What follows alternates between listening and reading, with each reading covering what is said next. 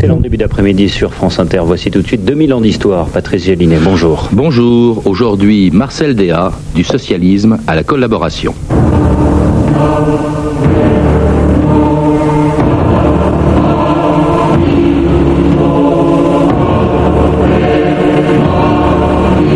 Si mes camarades de l'école normale supérieure me voyaient, ils seraient bien surpris.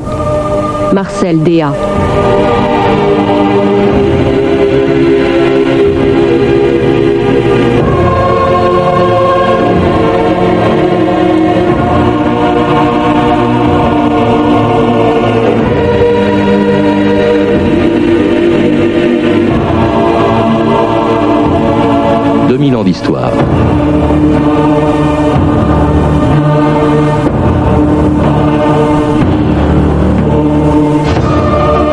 Quand il est mort à la clinique Villa dei Icoli, près de Turin, à l'âge de 61 ans, presque personne ne connaissait son nom. Et il faudra deux mois pour qu'on apprenne en France le décès de celui qui, pendant la guerre, fut une des figures les plus extrêmes de la collaboration. Marcel Déat, condamné à mort par contumace en juin 1945 et qui avait trouvé refuge dans un couvent italien pour échapper à la justice française. On comprend donc pourquoi, quand il fut enterré à Turin le 7 juin 1955, le corps de Marcel Déat n'était accompagné que de quelques prêtres et de quelques bonnes sœurs qui avaient réussi, dit-on, à le convertir. Un destin étrange pour ce socialiste, violemment anticlérical, devenu pendant la guerre un admirateur fervent de l'Allemagne hitlérienne. Marcel Déat, le 31 janvier 1943. Le Parti national socialiste célèbre le dixième anniversaire de son arrivée au pouvoir au moment où l'effort de l'Allemagne atteint son maximum d'intensité dans la lutte contre le bolchevisme. Il y a là une continuité sans défaillance dans la lutte politique, car Adolf Hitler a commencé son combat en sauvant son peuple de l'effroyable contagion communiste. Il poursuit son œuvre en défendant l'Europe entière contre les incroyables forces de destruction accumulées pendant 20 ans par le régime stalinien. Dominique Vénère, bonjour. Bonjour. Alors s'il fallait prouver que pendant l'occupation, les clivages politiques de l'entre-deux-guerres ne comptaient plus beaucoup, euh, que dans la collaboration, il y avait aussi des, des, gens de gauche, le cas de Déa est un bon exemple, mais ce n'est pas le seul, hein, il y en a eu quelques-uns. On peut dire même qu'au début de la collaboration, euh, la majorité des collaborateurs actifs se recrutent à gauche. Les choses s'en changeront dans la deuxième partie de la guerre. Mais au début, le principal parti collaborateur ou collaborationniste, le terme étant de Marcel Déat, est dans une certaine mesure le Parti socialiste. Euh, lors du vote des pleins pouvoirs au maréchal Pétain, le 10 juillet 1940, euh, deux sur trois des parlementaires socialistes votent les pleins pouvoirs au maréchal Pétain sans compter les socialistes néo, c'est-à-dire les partisans de Marcel Déat. Oui.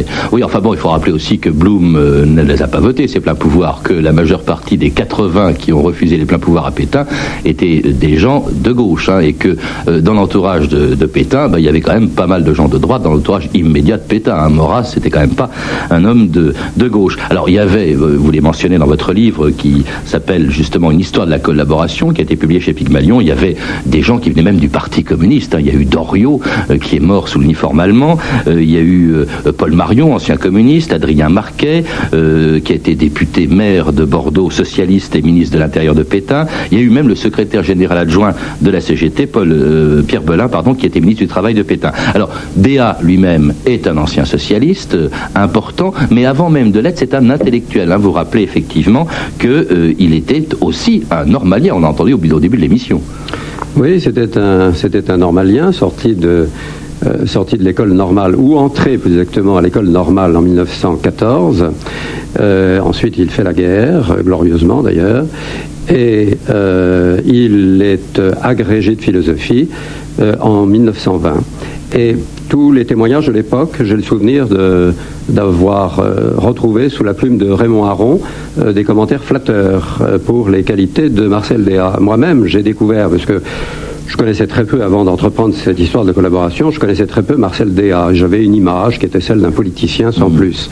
Et j'ai découvert en lisant ses mémoires politiques euh, que le personnage était d'un non seulement d'un niveau intellectuel supérieur, qu'il avait une bonne plume. Bah normal, tout le monde n'y entre pas. Hein. Non, mais tout le monde n'est pas forcément un bon écrivain. Et tout le monde ne devient pas non plus collaborateur.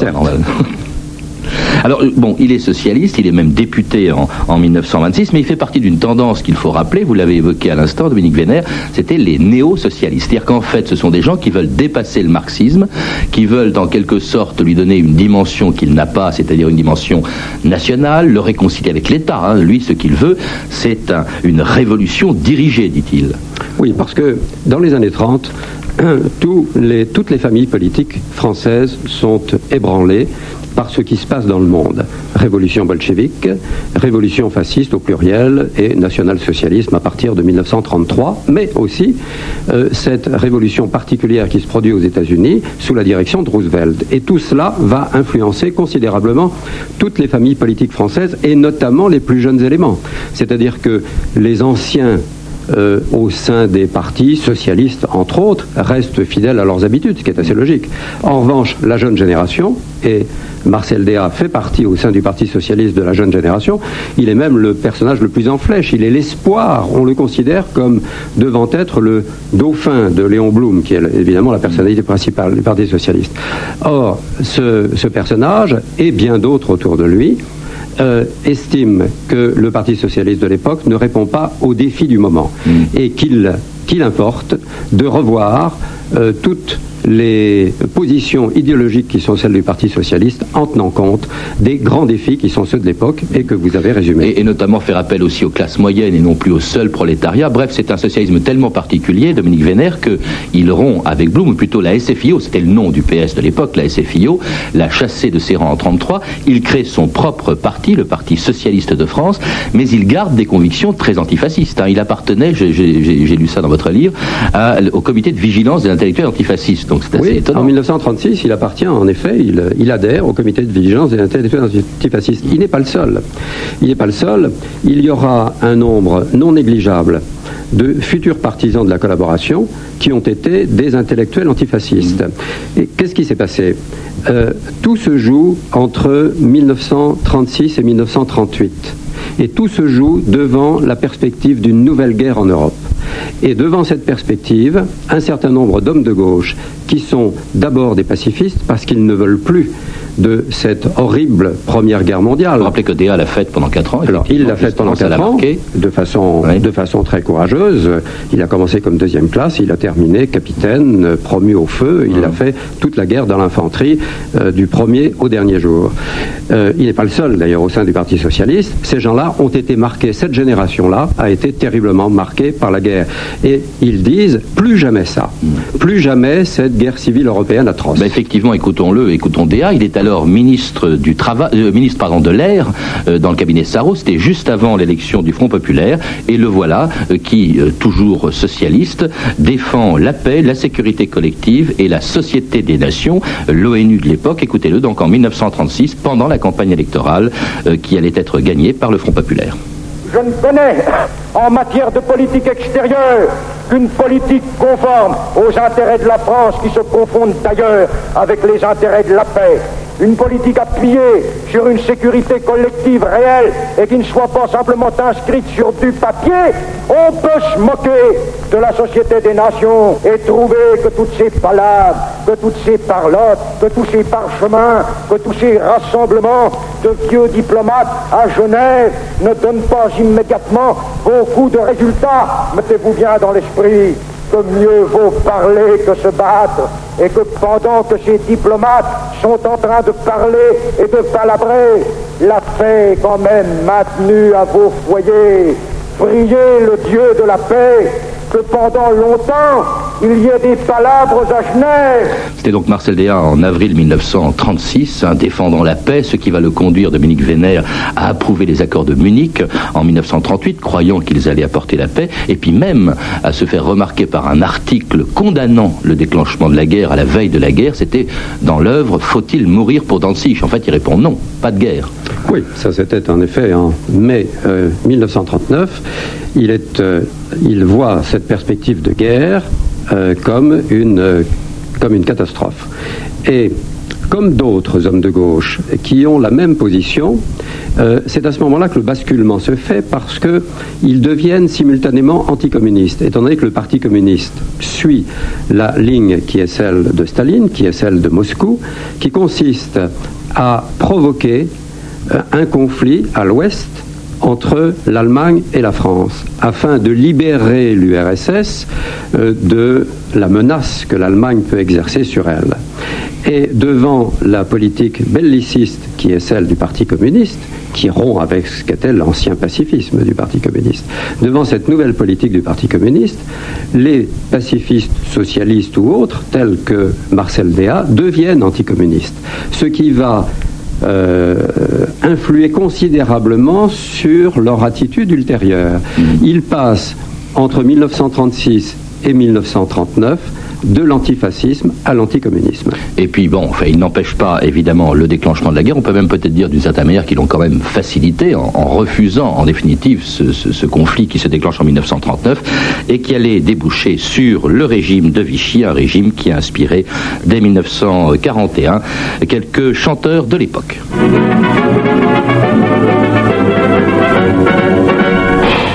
Les enfants du plus fier et du plus beau pays, par l'or et le poison et par la trahison, nous avons vu notre gloire sombrer dans la nuit, mais du fond du passé, les voix nous ont chanté. Debout la France pour la moisson, on aperçoit à l'horizon, dans le ciel monte radieux l'avenir plus merveilleux. Belle jeunesse, ton drapeau flotte sur le monde nouveau.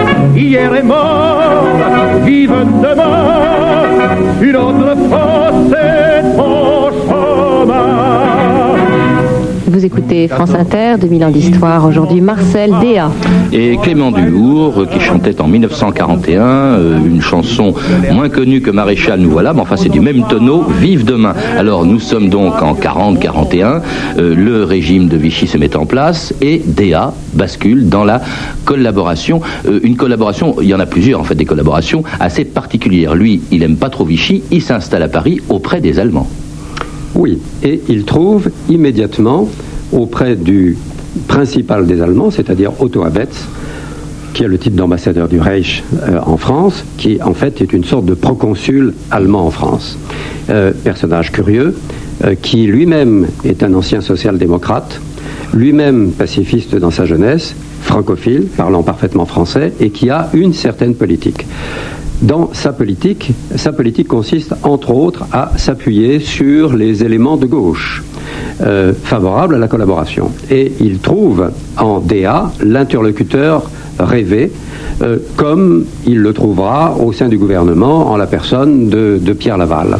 Et il va euh, ils auront des rencontres, il va soutenir euh, les projets de DA et il va entretenir DA dans ses illusions parce que euh, DA a le sentiment, bien à tort, qu'il peut euh, inverser le cours des choses et qu'il peut notamment conduire Hitler, alors qu'Hitler ne s'intéresse très peu à la France à, cette époque, euh, qu'il peut conduire Hitler à accepter une vraie collaboration en quelque sorte. C'est ça la grande idée. Oui, parce de que de DA, DA considère au fond que Vichy, si on peut dire, est presque trop timoré. Lui, il veut aller très loin. Il veut effectivement euh, un parti unique, un régime qui s'aligne en fait sur le régime national-socialiste. Il exprime tout ses idées dans un journal créé justement avec l'aide des Allemands euh, qui s'appelle L'œuvre, enfin soutenu, pardon, parce qu'il existait déjà par les Allemands qui s'appelle L'œuvre. Il crée son propre parti, le Rassemblement national populaire, et puis il soutient aussi euh, la collaboration militaire que Vichy essaye d'empêcher. Et là, il va par exemple soutenir la création de la Légion des volontaires français contre le bolchevisme, c'est-à-dire en fait ces soldats français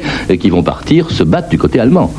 Oui, toute, toute entreprise destinée a montré euh, aux Allemands euh, que des Français euh, sont de fermes partisans de la collaboration, toute initiative de ce type a le soutien de DA. Parce que il faut comprendre son esprit. avant la guerre, avant 1939, la France avait été avait une politique assez agressive à l'égard de l'Allemagne. Depuis, écoutez, depuis, n'inversez pas les choses. C'est depuis l'Allemagne. non, depuis envahit- 1918. Non, c'est la France qui a déclaré la guerre à l'Allemagne en septembre 1939. C'est Oui, d'accord, mais enfin, la- écoutez, sérieusement, euh, après avoir temporisé avec le Oui, soutien de DA pendant des années. Plaçons-nous dans, le- plaçons-nous dans l'optique qui est celle de DA, puisque c'est Ouais. ça qui nous importe.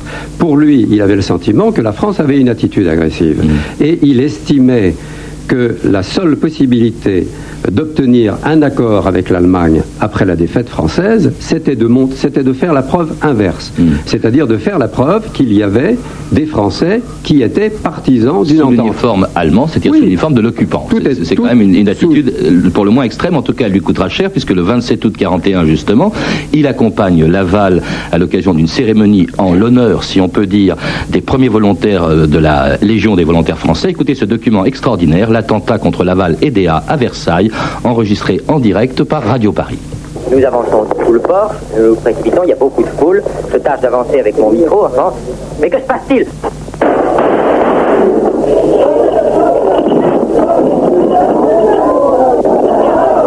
Un attentat. Un attentat, un homme avec un revolver vient de tirer sur, sur Laval. Doucement. On vient de tirer sur Laval, enregistré.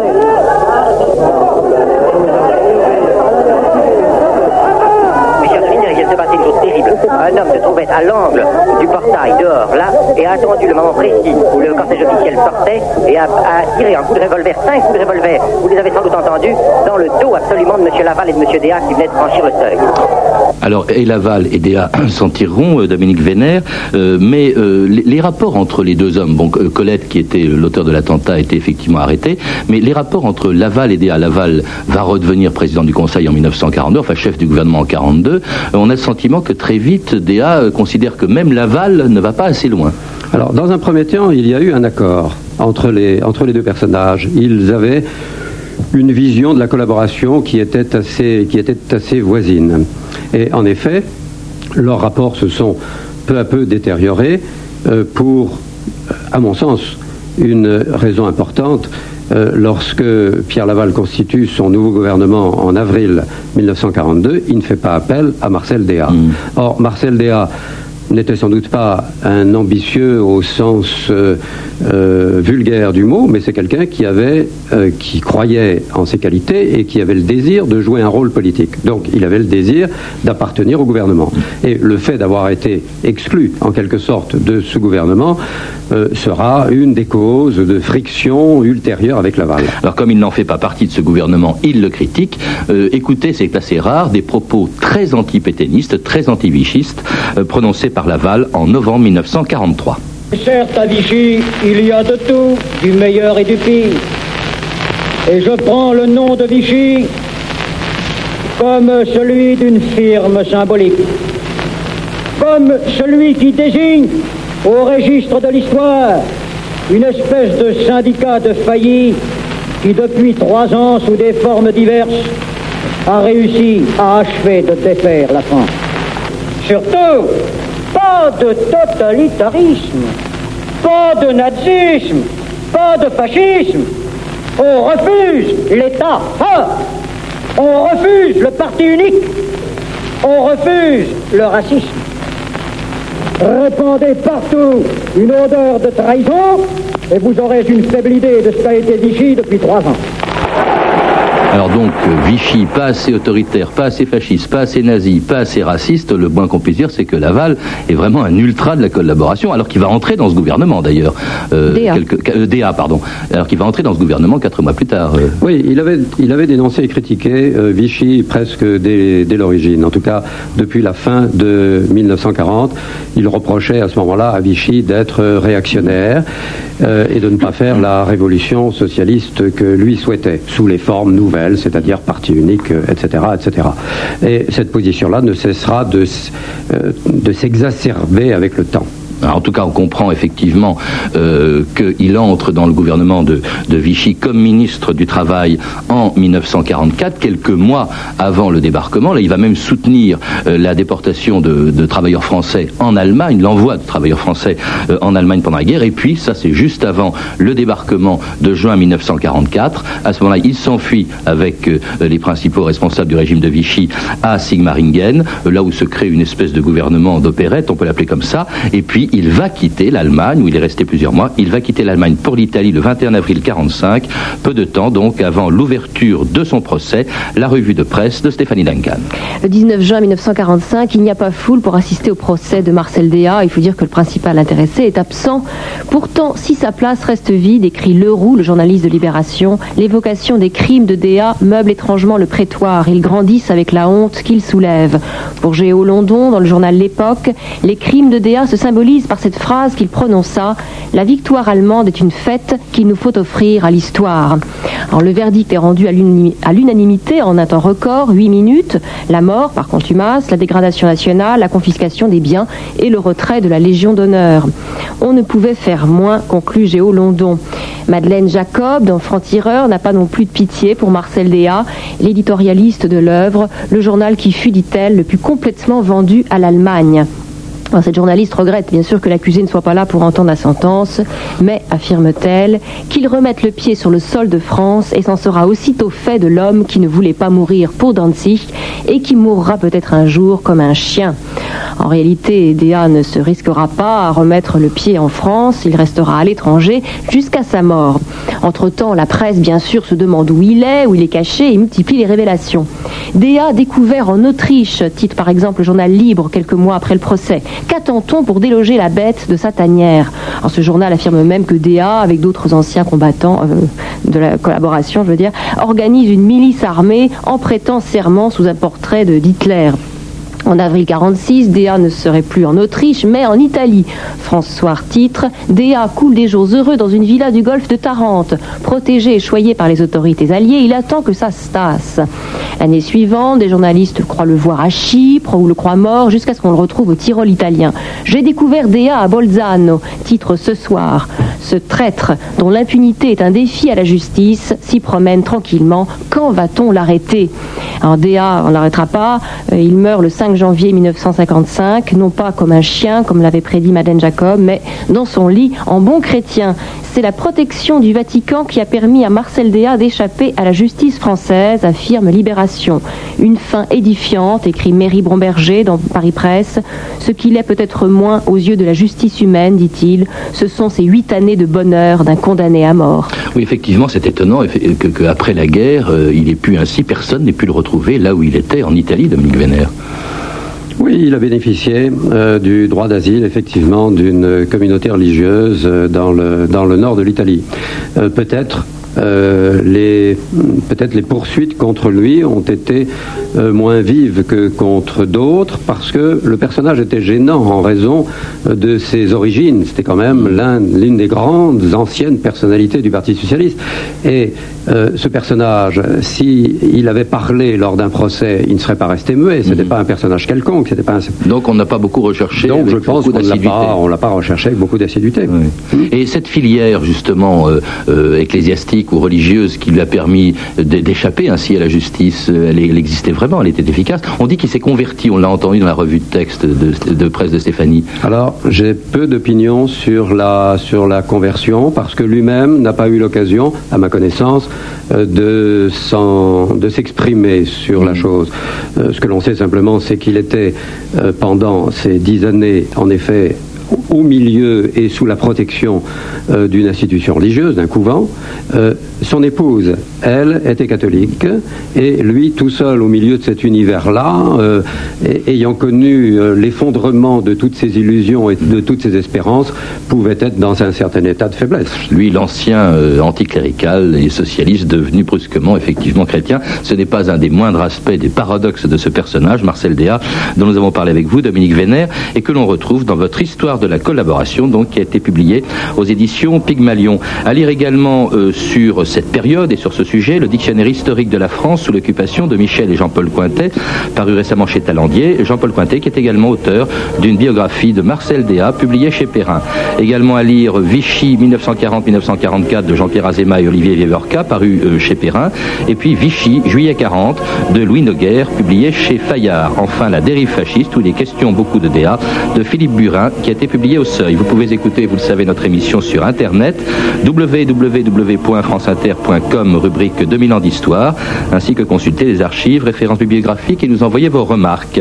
Et si vous n'avez pas Internet, vous pouvez téléphoner au 08 36 68 10 33, 2 francs 21 la minute. C'était 2000 ans d'histoire. À la technique, Jacques Manquest et Philippe Duclos, Archivina, Christelle Rousseau, documentation Elsa Boublil et Christine Avilarcan, revue de texte Stéphanie Duncan, une réalisation de Anne Kobilac. Une émission de Patrice Gélinet. Il est presque 14h30 sur France Inter. Demain, dans 2000 ans d'histoire, une autre biographie, celle d'une femme qui aurait presque le même âge que Marcel Déat, mais sans aucun rapport avec lui, puisqu'il s'agit, elle est encore vivante, elle aura même 100 ans dans quelques semaines. Il s'agit de la reine-mère d'Angleterre, femme de George VI et mère de l'actuelle reine d'Angleterre, celle que là-bas, euh, pardon, on appelle encore Queen Mom. Mais tout de suite à 14h30 sur France Inter, votre rendez-vous avec la reine des ondes, Queen Chris. Oh, comme vous me parlez bien? Quand est-ce que vous faites ma biographie, euh, Patrice? Demain. Demain? Oui. Non, pas demain. hein. Demain, c'est Oui. la reine d'Angleterre. Voilà, Voilà. après-demain. Après-demain. Vous voyez, je vous écoute. Bon, vous savez, euh, moi, moi aujourd'hui, j'en ai marre d'être en studio, alors je me suis mis une petite ambiance. On entend les oiseaux, on entend la rivière, et comme ça, on peut faire face à la canicule tous ensemble. Vous devriez rester avec nous, Patrice. J'arrive. Ah alors voilà, aujourd'hui mes invités sont entièrement nus pour cause de canicule. Je les évente avec mon. Mais, euh, ne riez pas, c'est vrai ou c'est pas vrai C'est vrai, Oui, c'est vrai. C'est pas vrai? Juste. Oui, juste. je les évente avec mon éventail entièrement fait en bande magnétique. Alors c'est que les bandes magnétiques, quand on les ébouriffe, ça peut faire assez plume d'autruche, c'est assez élégant. Et on a décidé de faire l'émission en bateau.